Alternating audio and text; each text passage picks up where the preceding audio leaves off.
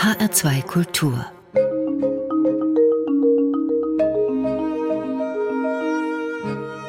Doppelkopf.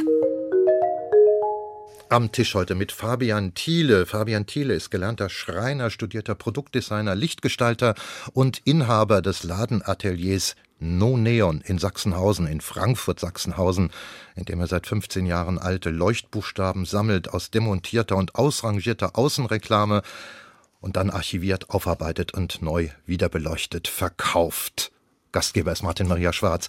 Fabian Thiele, was haben Ihnen Leuchtbuchstaben so angetan, dass Sie ihnen einen Gutteil Ihres Lebens und Arbeitens widmen? Ja, Leuchtbuchstaben sind für mich über die vielen Jahre zum Hauptbestandteil meiner Idee und Arbeitsweise geworden. Das Spannende daran ist die Unterschiedlichkeit, die sehr hohe Qualität der Fertigung und auch die Patina, die Leuchtbuchstaben an Fassaden in Außenbereichen über die Jahre entwickeln und dadurch eigentlich immer schöner und wertvoller werden. Was haben Sie denn zum Beispiel ganz frisch entdeckt? Was ist denn so Ihr jüngster Leuchtbuchstabenerwerb? Das war ein Leuchtschriftzug auf der Berliner Straße in Frankfurt. Da gibt es ja einige asiatische Einzelhandelsläden. Denen hat natürlich in den letzten anderthalb Jahren die Kundschaft gefehlt und so hat einer davon geschlossen.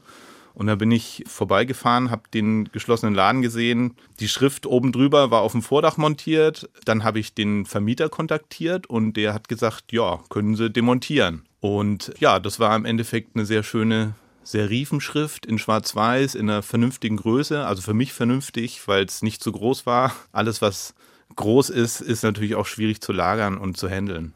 Da haben wir schon mal einen ersten Eindruck bekommen, wie Sie an solche Objekte überhaupt herankommen. Sie haben Design an der Hochschule für Gestaltung in Offenbach studiert, als Designer selbst aber nicht gearbeitet, weil Ihnen schon früh diese Licht- und Leuchtobjekte in die Quere gekommen sind und das ja fast buchstäblich. Erzählen Sie nochmal die Geschichte. Richtig, genau. Also das war so, dass ich mit einer, also damals mit meiner Vespa durch Frankfurt gefahren bin und da auf dem Platz gegenüber von der ehemaligen Sportarena lag ein demontierter Buchstabenhaufen. Im wahrsten Sinne des Wortes. Es war ein Berg aus schwarz-weißen Buchstaben, schön gestapelt und das hat mich, der Anblick hat mich fasziniert und habe ich angehalten und habe die Monteure gefragt, was denn da jetzt passiert und was sie da machen. Und dann haben sie gesagt, ja, bekommt einen neuen Schriftzug. Ich stand da noch ein Weilchen neben dem Berg und habe mir gedacht, so, hm, vielleicht kann ich mir ein, zwei mitnehmen. Natürlich war ich mit der Vespa unterwegs, dann ging nur ein, zwei.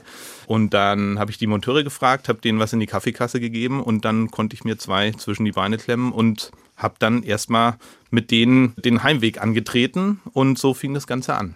Das war ja dann wie Dagobert Ducks erster selbstverdienter Taler. Haben Sie dieses, diese Buchstaben noch so als erstes Gut Ihres Sammlerlebens? Tatsächlich, da das jetzt über 20 Jahre her ist, bin ich mir nicht ganz sicher, ob ich diese Buchstaben noch habe.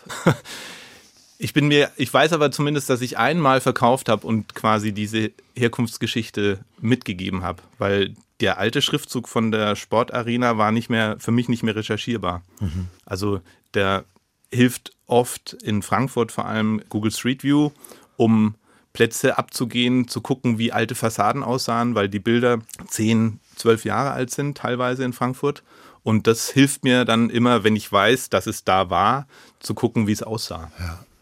Wir lernen das erstmal, es geht immer um Reklame-Leuchtbuchstaben. Das heißt, das sind Teile der Außenwerbung. Das muss man mal festhalten. Ja. Richtig, genau. Ja. Genau. Und äh, Sie haben ein Beispiel jetzt schon erzählt, wie Sie drauf gestoßen sind und wie es dann vonstatten geht mit dem, mit dem Handel gucken Sie heute noch professioneller, ich nehme es mal an, und sehen schon, aha, da ist ein Gebäude, das wird vielleicht bald abgerissen oder es wird saniert oder ähm, da kommt was und Sie fragen schon vorab präventiv, ob Sie Richtig. da rankommen können. Richtig, ja? genau. Also ein, ein gutes Beispiel ist jetzt, glaube ich, auch schon sechs, sieben Jahre her, war die ehemalige Diamantenbörse in der Stephanstraße. Da äh, wurde ja dieses große Gebäude entkernt und neue Fassade drauf. Eigentlich sollten ja Wohnungen rein. Äh, die haben sich aber wohl nicht so gut verkauft und deswegen wurde es dann auch äh, Gewerberaum. Der Prozess, diese um Umbau und so weiter, hat dann zwei, zweieinhalb Jahre gedauert und ich hatte den Kontakt zu der, zu der Sekretärin damals vom Bauherrn und die hat es tatsächlich notiert und hat mir dann zu dem Zeitpunkt, wo dann nach zwei Jahren, wo ich schon dran war, die Fassade demontiert wurde, Bescheid gegeben, ja, das ist der Ansprechpartner. Sie müssen aber dann übermorgen da sein, weil dann wird die Fassade in dem Bereich abmontiert. Und dann war ich da und dann haben die, die Jungs, die da die Fassade demontiert haben, haben mir die runtergereicht tatsächlich. War dann natürlich viel größer, als ich es mir vorgestellt habe. Es war ein Immobilien, eine Immobilienfirma, wo dann groß der Name drunter stand und unten Immobilien Consulting, aber sehr schöne Buchstaben, so schwarze Buchstaben, die man dann aber auch durchleuchten kann. Das ist ein spezielles Plexiglas. Und da war ich komplett glücklich. Wusste dann natürlich erstmal nicht, wie ich das wegschaffe. Aber die zweieinhalb, drei Jahre immer wieder nachfragen und was passiert, äh, haben sich dann am Ende gelohnt. Viel größer, als ich mir das vorstellte. Ich glaube, das ist ein ganz wichtiger Punkt, denn wir machen uns ja gar keine Gedanken, wenn wir aus, was weiß ich, 40, 50 Meter Entfernung hochgucken auf ein Gebäude und sehen da die Buchstaben, wie hoch die eigentlich sind. Ja, wie hoch können die denn sein? Also solche Buchstaben, die man auf Hochhäusern sieht, sind dann mehrere Meter hoch tatsächlich. Ha. Ja. Das kann man sich dann immer, also ich versuche mir das dann immer zu ver zu versinnbildlichen oder darzustellen, indem ich das Fenstermaß nehme, gucke, geht es bis zum Boden oder bis zur Decke oder wie groß könnte so ein Fenster sein und dann schaue, wie oft passt das Fenster in, den, in die Höhe des Buchstabens und dann wird einem ganz schnell klar, dass man da am besten die Finger von lässt. Aha. Aha.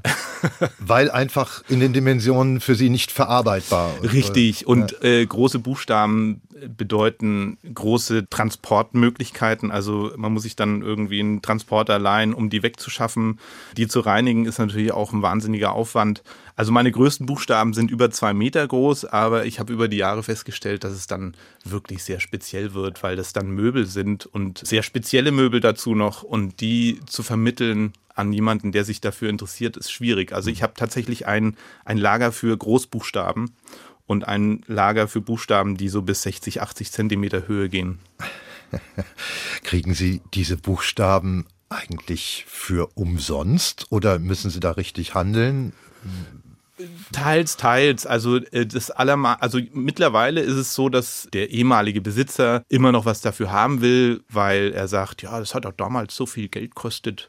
Das ist für mich dann schwierig, wenn, wenn das quasi komplett aus der Vorstellung ist, nichts mit, mit einer theoretischen Realität zu tun hat, was es noch wert sein könnte, weil ich ja natürlich auch mit einem Ankauf immer schauen muss, mit dem Ankauf oder der Übernahme eines Schriftzugs oder Einzelbuchstaben fängt die Arbeit für mich ja immer erst an.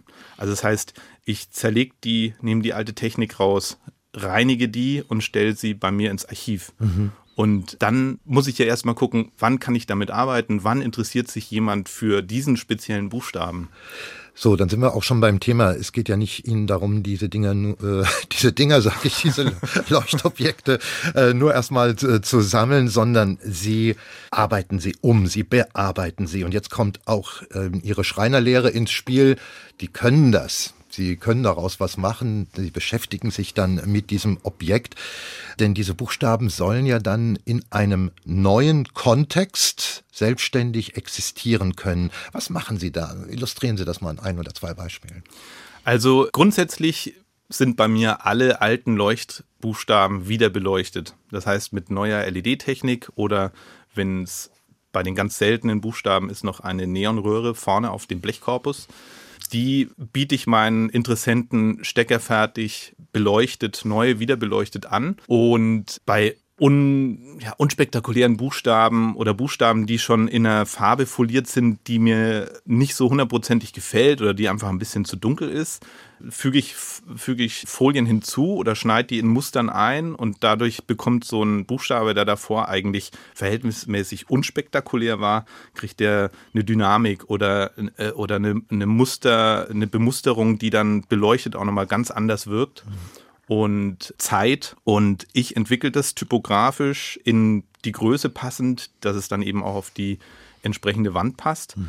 Und äh, gehe dann auch auf Farbwünsche zum Beispiel, oder es kommt immer aufs Wort drauf an, kann auf Farbwünsche eingehen, auf, auf Größen, Wünsche und so weiter. Und äh, so entwickle ich dann zusammen mit dem Kunden das Wortobjekt mhm. seines Wunsches. Mhm. Also Sie können auch die ursprüngliche Farbe völlig neu justieren. Sie können aus grün-gelb machen. Ne, das funktioniert im, insofern nur, wenn der, wenn das Acrylglas farbneutral ist. Und dann kann ich eine farbige Folie mhm. äh, draufsetzen.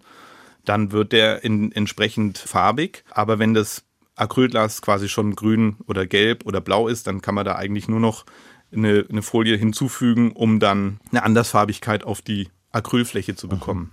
Es ist zu lesen, dass es Ihnen immer wichtig ist, den ursprünglichen Kontext, aus dem diese Buchstaben stammen, zu kennen. Also sie lassen sich nicht irgendetwas andrehen, in Anführungszeichen, wo sie nicht wissen, ja, wo kommt das denn eigentlich her? Warum ist Ihnen das so wichtig zu wissen, wo dieser Buchstabe einstmals lebte? Ja, das ist eigentlich ähm, so eine Art Konzept zu der Idee des Erhaltens von alter Leuchtreklame, weil das ja immer ein Teil von Firmengeschichte oder von Ladengeschichte oder Traditionsgeschäfte, die, sage ich, über Jahrzehnte in Innenstädten waren, verlieren auf einmal ihre Existenz und äh, mit, der, mit dem Erhalt der, der Leuchtreklame oder des einzelnen Buchstabens bleibt ja ein Teil erhalten. So.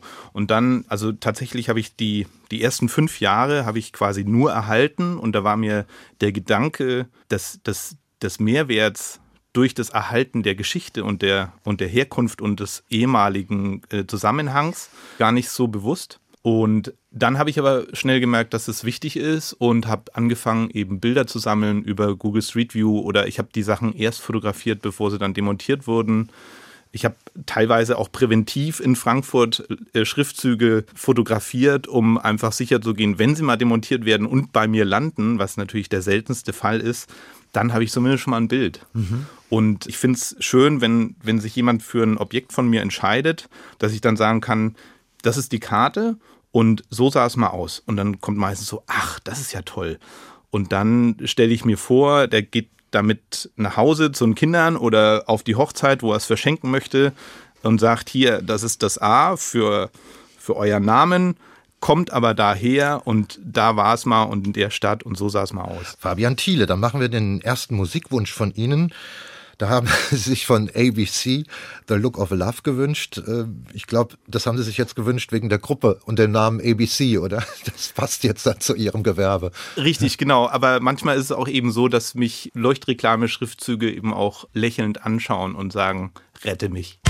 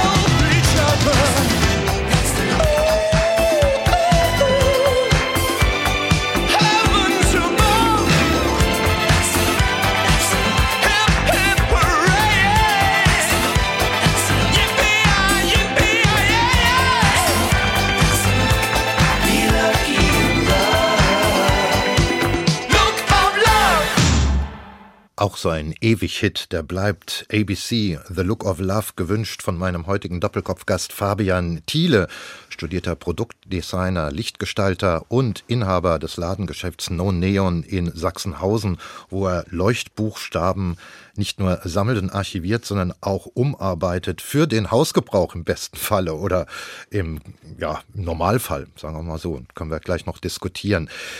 Fabian Thiele, weil Sie daran gehen, an diese, an diese Buchstaben, die Sie da erworben haben von alten Außenreklamen und die nochmal neu bearbeiten, dann bekommt das Ganze ja so langsam dann auch einen Kunstcharakter, weil Sie ja fast Lichtskulpturen daraus fertigen. Richtig, genau. Also grundsätzlich beleuchte ich alte Leuchtbuchstaben wieder, weil ich sage, was sie mal waren, das sollen sie in Zukunft auch wieder sein. Da kommt dann neue Technik rein, LED. Und an sich ist ja jeder Einzelbuchstabe auch schon ein Unikat. Aber wenn ich dann Worte zusammenstelle und die dann miteinander verbinde als, ich sag mal, Kunstwerk, dann kommt für mich auch der, der künstlerische Aspekt meiner Arbeit zur Geltung, weil an sich einen alten Buchstaben wieder zu beleuchten, ist ja erstmal kein künstlerischer Akt. Natürlich kann man jetzt mich betrachten und kann sagen, allein die über Jahrzehnte lange Arbeit und Beschäftigung mit, mit einem Thema und, und die Stringenz, mit der ich das betreibe, ist schon ein künstlerischer Akt. Aber für mich persönlich kommt der künstlerische Aspekt erst über die Zusammenstellung meiner Wortobjekte als reines Unikat, sind die dann auch immer rückseitig signiert und datiert, sodass da einfach eine unikate Wertigkeit reinkommt. Und das wurde ja auch schon entsprechend gewürdigt, weil Sie mindestens zweimal bei der in Frankfurt alle zwei Jahre, wenn es gut geht, stattfindenden Luminale waren. Ja, tatsächlich bin ich ein Luminale-Teilnehmer der ersten Stunde. Bei der, bei der ersten Luminale hatte ich mein Diplom präsentiert.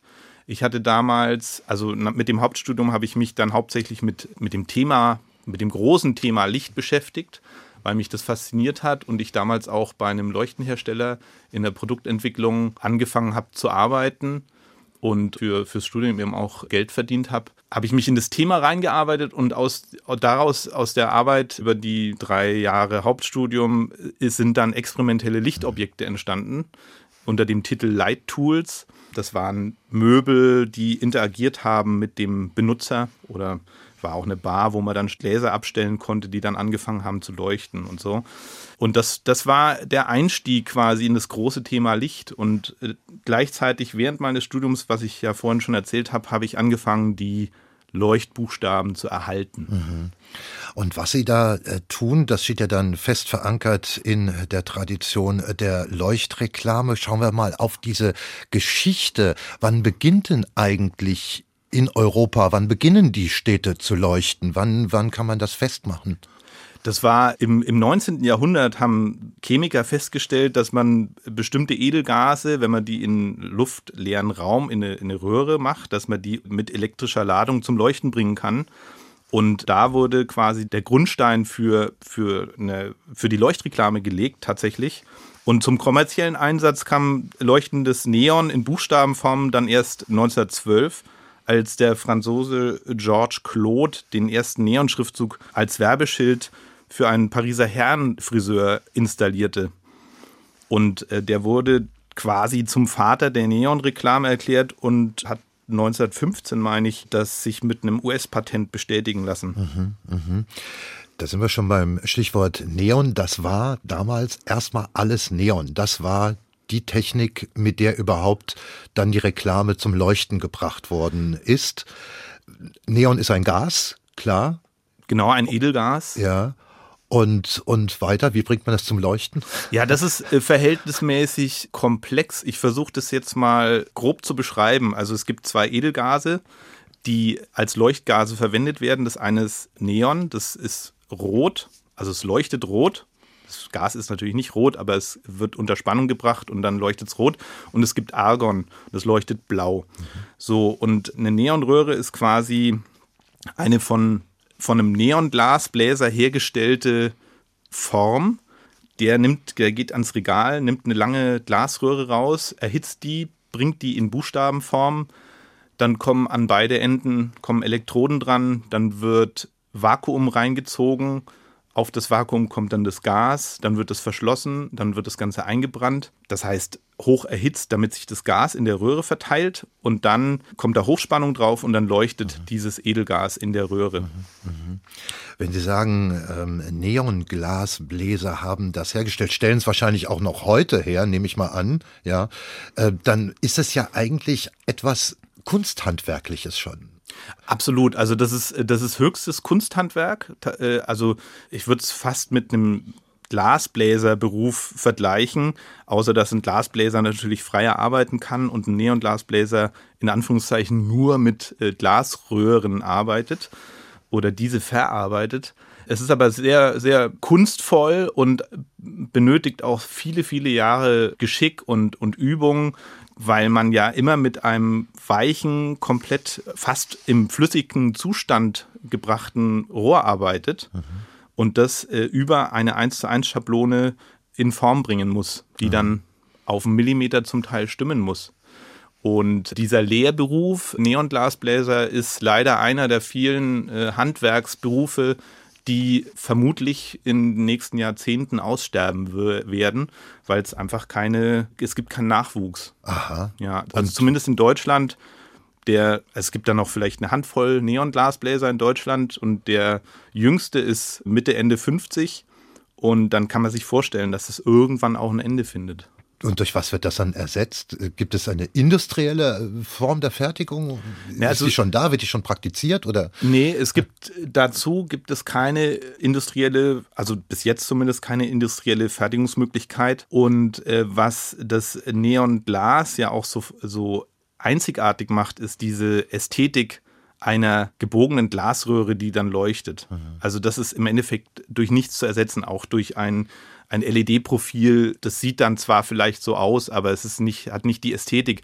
Und über diese Ästhetik ist das ja, hat, hat Neon in den letzten Jahrzehnten oder ich sag mal in den letzten 10, 15 Jahren ja auch wieder so ein, so eine, so ein Revival erlebt, wo äh, viele Geschäfte dann wieder mit Neon werben oder Künstler anfangen, äh, also moderne Künstler, nicht die von, von früher von Pop Art, sondern moderne Künstler anfangen, mit Neon zu arbeiten und auf einmal sind da keine Neonglasbläser aha, mehr, die das herstellen können. Aha, aha. Das kann also passieren, dass wir da plötzlich in ein Loch fallen, wenn, wenn dieser Ausbildungsberuf nicht weitergeführt wird. Oder? Zumindest, ja. ich würde mal zumindest sagen, so im deutschen Bereich, ja. ja. Das heißt, die Technik, die damals Ende des 19. Jahrhunderts erfunden wurde, dann im 20. Jahrhundert richtig Karriere machte, ist eigentlich die alte geblieben bis heute. Genau, ja, so würde ich, so würde ich das sagen. Oh. Das ist, äh, das ist unverändert. Es ist der Betrieb von Leuchtstoffröhren, äh, muss man dazu sagen, also von den Leuchtneonröhren ist auch, sagen wir mal, nicht ganz unproblematisch, weil die nur unter Hochspannung mhm. leuchten. Das heißt, die brauchen mindestens mal 1000 Volt bei einer geringen Stromstärke, aber 1000 Volt bis je nach Größe und Länge des Schriftzugs dann bis 10.000 Volt. Mhm. Und diese Hochspannung hat Problematiken mit elektromagnetischer Verträglichkeit. Und natürlich ist es auch gefährlich. Bei 5.000 bis 10.000 Volt ist halt einfach, da ist viel Stromdruck dahinter. Da ist Druck drauf, ja. ja. Äh, das ist deswegen so interessant, weil wir wahrscheinlich, wenn wir durch Städte gehen, das gar nicht mehr richtig wahrnehmen. So sehr sind wir dran gewöhnt. Und man muss dann doch immer noch mal zurückschauen und sagen, ja, Anfang des 20. Jahrhunderts Ende des 19., Anfang des 20. Jahrhunderts, als die Großstädte erst so richtig Großstädte wurden. Da war das ja was völlig Neues und es hat vermutlich auch die Entwicklung der modernen Großstadt mit definiert, die Erfindung der Leuchtreklame. Ja, auf jeden Fall. Also das war so, dass, dass zum Beispiel 1923 äh, wurde dann die erste Neonschrift bei einem Autohändler in Los Angeles äh, gezeigt. Und da war dann einfach, die Leute blieben stehen und konnten die Augen nicht mehr davon lassen. Und das hat den Siegeszug dann quasi durch die Städte, ich sag mal, gestartet. Und äh, ich meine, wenn man sich jetzt äh, Städte wie New York, Tokio oder Shanghai ohne Leuchtreklame vorstellt, dann wären die sag ich mal, dunkel. Ne? Also es, es wäre nicht diese, diese Magie der Straßenzüge vorhanden oder Times Square, das was ja quasi das präsenteste Beispiel an Billboard, beleuchtete Leuchtreklame in jeglicher Form und Größe darstellt. Was wäre der Times Square ohne die Leuchtreklame? Gut, es gibt ja noch die andere Reklame, das sind dann, dann äh, digitale Bildschirme, die, die, die leuchten. Klar, das wollen wir nicht vergessen dabei. Oder es gibt auch noch die guten alten Glühbirnen, die irgendwelche Buchstaben formen. Aber die Hochstufe, wenn ich Sie so reden höre, Fabian Thiele, ist dann schon der neongeblasene Leuchtbuchstaben, den Sie vertreten. Ja, das ist, ne, das ist zumindest die feinste Form der Leuchtreklame. Tatsächlich ist es so, dass sich jetzt die, ja, es wird sich natürlich im Marketing viel damit beschäftigt, was ist the next step? Und dann sagt man Digital Advertising, das heißt Leucht, ja, Leuchtdisplays, in, die jetzt ja auch formbar sind und so weiter wo aber natürlich eine ganz andere Ästhetik, also natürlich durchaus eine ganz andere Bespielbarkeit stattfinden kann, aber eine andere Ästhetik, eine ganz andere Lichthelligkeit, Intensität. Und man genießt ja an so einer Leuchtreklame eigentlich auch, dass sie nicht, dass sie sich nicht verändert, dass sie statisch ist und, und Ruhe ausstrahlt. Mhm, mh, und nicht mh. sich ständig flackert, farbig, so ja. wie so eine Bandenwerbung im Stadion ja. quasi ständig versucht, Aufmerksamkeit zu erhaschen, sondern einfach als, als statisches Element auch besteht. Stimmt, da ist was dran. Kann es sein, dass, weil wir uns heute so dran gewöhnt haben, wir eigentlich den ja, künstlerischen Aspekt, der von Anfang an dahinter steht und stand, gar nicht mehr zu würdigen wissen. Ja, denke ich. Also zumindest, zumindest äh, so lange, solange man das nicht hinterfragt, solange man nicht sagt, Moment mal, da hat sich ja jemand Gedanken gemacht, wie das aussehen soll, wie das leuchten soll, in welcher Größe der Schriftzug in Proportion zum Gebäude steht und so weiter. Insofern ist es durchaus richtig, ja. Also die ganz, ganz früh in den 20er, 30er Jahren haben sich zum Teil Architekten der Gebäude mit der Integrierung oder der Integration von Leuchtreklame-Schriftzügen beschäftigt. Also Ernst May ist da ein Beispiel, der hat Artikel geschrieben über den Zusammenhang der Leuchtreklame und des Gebäudes, der Architektur. Also der, der Platz wurde dann quasi dafür vorgesehen und mitgedacht. Und das ist ja auch ein hilfreicher, ein hilfreicher Punkt im, im, im, in der Ansicht einer städtebaulichen Umgebung. Und tatsächlich ist es in Frankfurt auch so, es gibt eigentlich in jeder großen Stadt ein Amt für Leucht- und Werbereklame, wo man Anträge stellen muss, ob und wie man eine Leuchtreklame installieren möchte.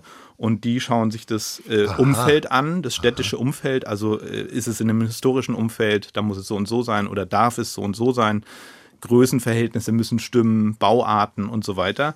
Also äh, das halte ich für durchaus sinnvoll, dass äh, Städte kontrolliert mit Leuchtreklame bespielt werden. Auch, auch, ähm, auch zum Beispiel Straßenfluchten dass es nicht alles hoch und runter geht oder der eine auf dem Vordach und der andere auf der Wand und so weiter. Und dass es ein, dass es ein angenehmes Bild für den Betrachter ergibt.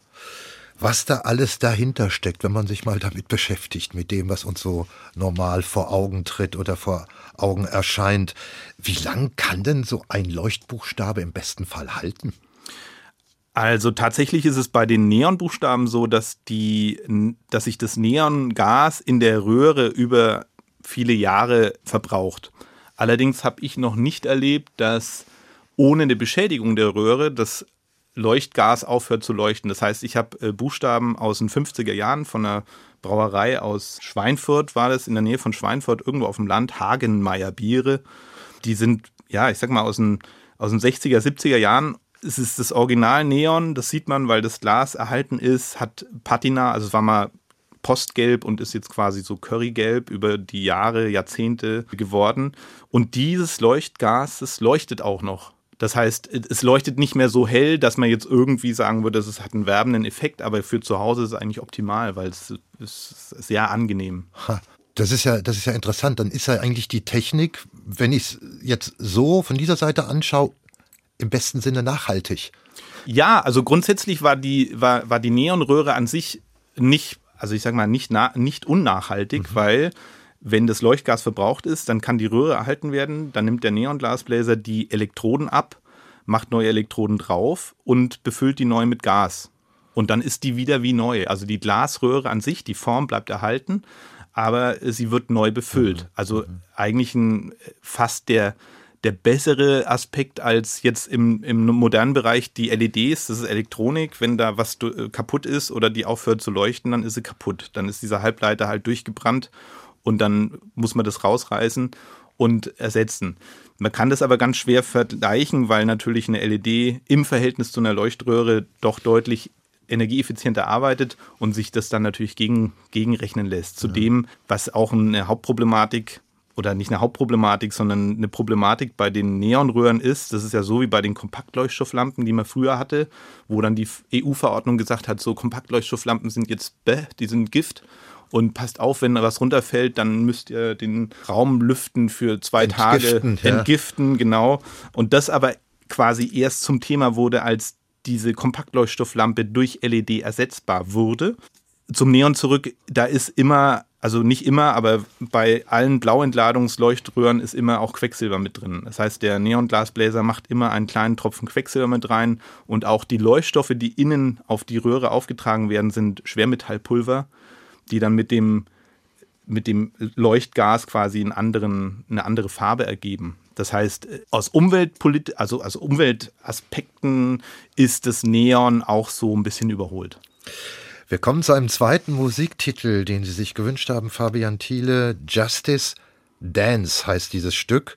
Und weil dieses Dance Buchstabe für Buchstabe von einem Punkt getrennt ist, könnte ich mir vorstellen, dass Sie es auch wieder in Hinsicht auf Ihren Beruf ausgewählt haben, oder? Richtig, genau. Und auch, äh, also wenn man die Möglichkeit hat, sich das Video mal anzusehen, das dreht, da dreht sich viel um Buchstaben und Schriftzüge, die übereinander laufen und ineinander funktionieren. Three, four, five.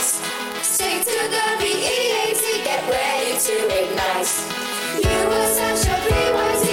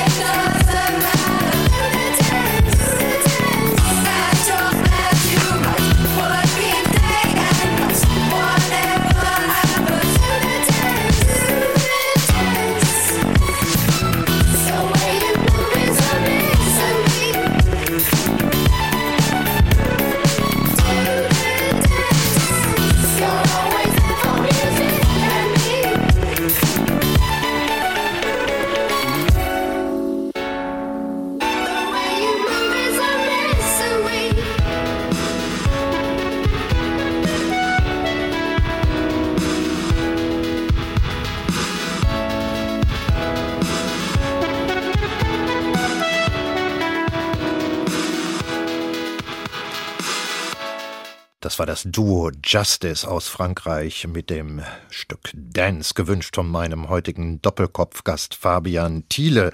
Sie haben gerade beschrieben, Fabian Thiele, wie das halt so äh, sich abspielt in der, in der Werbung. Unternehmen kommen, Unternehmen gehen.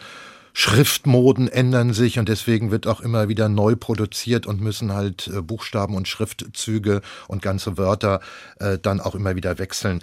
Es gibt also klar Moden. Welche, welche Schriftart, welche Typografie ist denn momentan sehr gängig?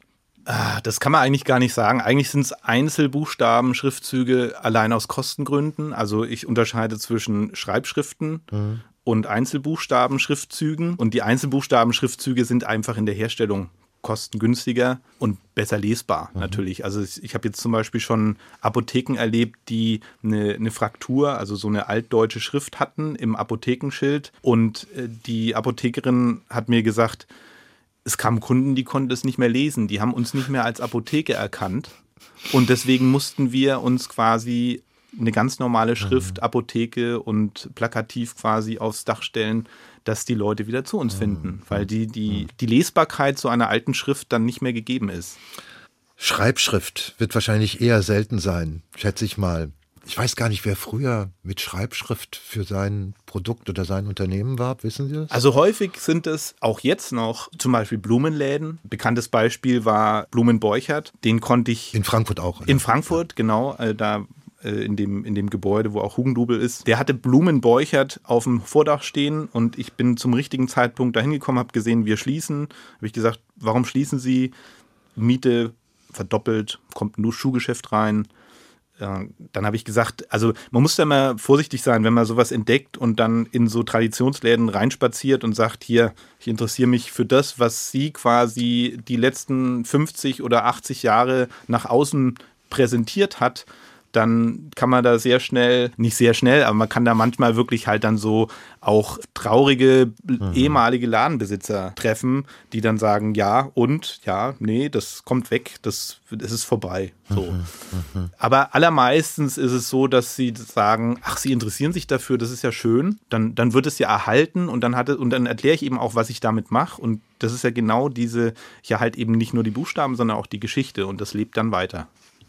Welche Typografie, die Sie im Laufe Ihres Leuchtbuchstaben-Sammlerlebens kennengelernt haben, hat denn Ihr Designerherz am höchsten hüpfen lassen? Haben Sie da ein Wort, ein paar Buchstaben? Ja, also vom, von, von der gestalterischen ja. Sicht waren es ganz alte Buchstaben, die einen Blechkorpus hatten und vorne ganz frühes Acrylglas oder Kunststoffglas drauf hatten, die handbemalt waren. Das sind so Sachen, das sind halt absolute Feinheiten und wirklich selten erhaltene Stücke. Ansonsten finde ich Schreibschriften natürlich am spannendsten, weil ich mich immer frage, wer hat die damals so schwungvoll gestaltet? Also da saß jemand wirklich und hat, da, da konnte man nicht in ein Computerprogramm gehen und eine Schreibschrift zusammenstellen. Und selbst die sieht jetzt noch anders aus als ein schön geschaltetes Blumen- oder Schmuck- oder Uhrengeschäft. Mhm wo dann eben im Schreibschrift Uhren und Schmuck steht. Ja, und, und da frage ich mich immer, da hat sich jemand wirklich Gedanken gemacht, wie lang soll dieser kleine Strich da unten sein? Das ist der erste Schritt. Dann technische Umsetzung von dem Schlosser. Also meistens haben die Metallkästen ja dann wahrscheinlich Schlosser gebaut, nehme ich an, die dann sagen, wie teilen wir das auf, dass wir das von der Materialität so biegen können und ineinander verwursteln und aneinander schließen, sodass die Schreibschrift dann wieder als Ganzes wirkt. Mhm. Ja. Und äh, das sind eigentlich so die Sachen, die mir am meisten ja, ich sag mal, Spaß machen. Hm. Jetzt kommen wir mal vom Angebot zur Nachfrage. Wer kauft bei Ihnen in der Regel? Und was kauft er dann? Sind das vorwiegend Wünsche nach einem bestimmten Buchstaben, weil die Ehefrau oder der Ehemann halt jetzt diesen Buchstaben im Vornamen hat? Oder was, was erleben Sie da? Genau, also das sind, äh, das sind zumeist Privatpersonen, die auf der Suche nach einem ganz individuellen, persönlichen, schönen Geschenk sind, meist für Geburtstage oder Jubiläen, Hochzeiten. Also natürlich gehören viel typoaffine, also Designer und Typografen gehören eigentlich auch häufig zu meinen Kunden, die sich dann zum einen für die für, für die Typografie interessieren, zum anderen eben auch ein schönes individuelles Geschenk suchen. Mhm. Und das, das ist so die, das ist die Hauptgruppe. Also das B wie Bertha oder das E wie Emil ist dann schon die meiste, also der meiste Anfragegrund. Das geht aber auch noch weiter. Es gibt auch Menschen, die ganze Wörter haben wollen. Richtig, genau. Also die, die Wortobjekte, die ich zusammenstelle, die mache ich, die entwickle ich eben auch auf, auf Kundenwunsch. Die versuche ich dann mit meinem Hintergrund spannend und typografisch passend in, in Größe und Form, in der Unterschiedlichkeit der Buchstaben zusammenzustellen. Und ganze Wörter kann man bei mir eben auch erwerben. Was gibt es denn oder was gab es denn so in der jüngeren Vergangenheit oder überhaupt in Ihrem Sammlerleben bis jetzt für Sonderwünsche? Also ein, ein prominentes Beispiel ist, vor zwei, zweieinhalb Jahren rief mich Lukas Podolski an aus Köln, der gerade, also der wohl damals schon in Japan gespielt hat. Also der Und Fußballprofi für die, die es nicht Der, wissen. genau, Name der Fußballprofi aus Ja, der Köln, der, der Lukas, ja, ja. ich bin der Lukas.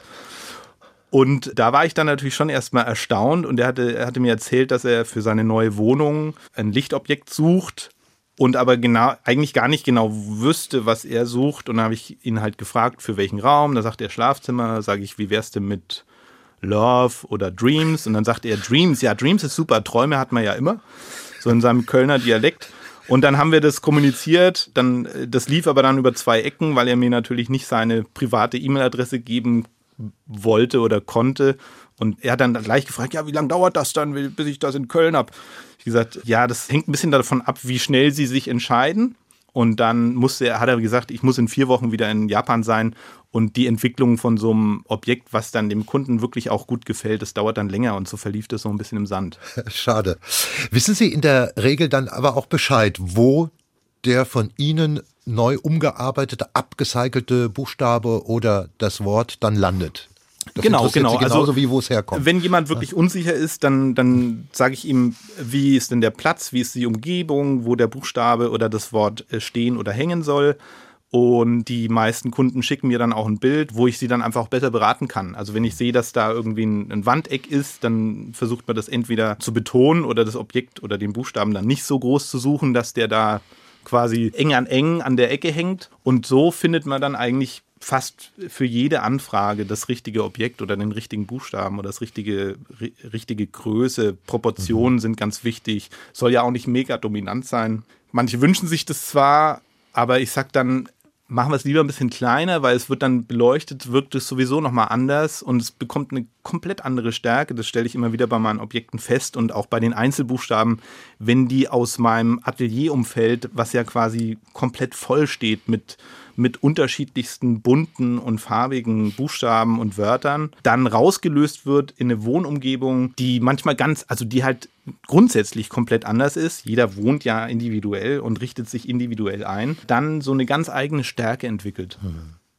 Wollen denn Ihre Kunden auch genau wissen, wo jetzt das A herkommt, das äh, sich Kunde X oder Y gerade gekauft hat, ob das aus Sparkasse stammt und dann äh, besonders begehrt ist oder nicht? Wollen die das auch genau wissen? Ja, also die, die, die, die, mei- für die meisten ist es so ein Nebenaspekt, der dann aber wirklich auch zum Mehrwert wird, äh, was ich ja vorhin schon erzählt habe. Aber an sich muss der Buchstabe gefallen. Also ich, ich, ich, ich meine mich nicht erinnern zu können, dass ich einen Kunden hatte, der gesagt hat, ich brauche genau dieses Sparkassen-S. Verstehe. Ja. ja. Bis jetzt, Fabian Thiele, glaube ich, waren wir im Raum der lateinischen Schrift und der arabischen Zahlen. Wäre es nicht auch mal interessant, ganz andere Schriftarten, ja vielleicht sogar Schriftzeichen bei Ihnen anzubieten? Russisch, Kyrillisch meine ich. Also wäre Tatsächlich, doch, ja. Der, der slawische und asiatische typografische Schriftbereich interessiert mich schon sehr.